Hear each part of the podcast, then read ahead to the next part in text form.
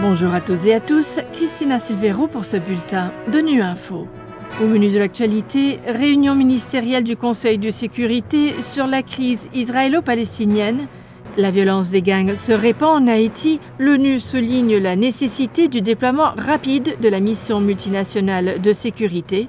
Enfin, l'Union africaine fait part de ses attentes à la COP 28. Le Conseil de sécurité s'est réuni ce mercredi pour faire le point sur la crise israélo-palestinienne. Le secrétaire général de l'ONU a salué l'accord conclu entre Israël et le Hamas ayant permis une pause humanitaire. Antonio Guterres a souligné que la mise en œuvre de l'accord est pour l'instant insuffisante et a appelé les États membres des Nations Unies à ne pas détourner les yeux de la terrible catastrophe humanitaire à Gaza. On l'écoute. Jusqu'à présent, il est clair que la mise en œuvre n'a été au mieux que partielle et malheureusement insuffisante. Fin de compte, nous savons que la mesure du succès ne sera pas le nombre de camions expédiés ou les tonnes de fournitures livrées, aussi important soit-il. Le succès se mesurera à l'aune des vies sauvées, de la fin des souffrances et du rétablissement de l'espoir et de la dignité. La population de Gaza est au milieu d'une terrible catastrophe humanitaire sous les yeux du monde. Nous ne devons pas détourner le regard.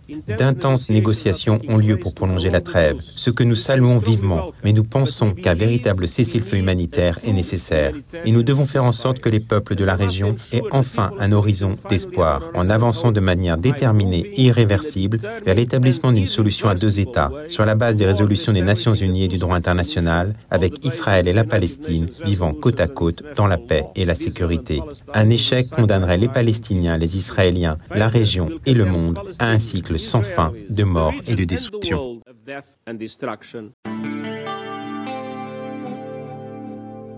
La violence des gangs en Haïti augmente de façon choquante. Les gangs criminels forgent des alliances et s'étendent dans des zones rurales auparavant considérées comme sûres. C'est l'avertissement lancé dans le nouveau rapport conjoint publié par le Haut Commissariat des Nations Unies aux droits de l'homme et le Bureau intégré de l'ONU en Haïti qui appelle au déploiement urgent de la mission multinationale de soutien à la sécurité autorisée par le Conseil de sécurité de l'ONU en octobre. Ravina Shamdasani, porte-parole du Bureau des droits de l'homme de l'ONU revient sur ces violences, notamment dans le district du Bar Tibonite dans le centre d'Haïti. Au total, plus de 1600 personnes ont été tuées, blessées ou kidnappées. Les enlèvements contre rançon par des groupes criminels sont devenus une source de crainte constante pour les usagers des transports publics du Bas Ardibonite. Darlene, une jeune femme de 22 ans, a été traînée hors d'un bus en mars dernier par des membres de ces gangs.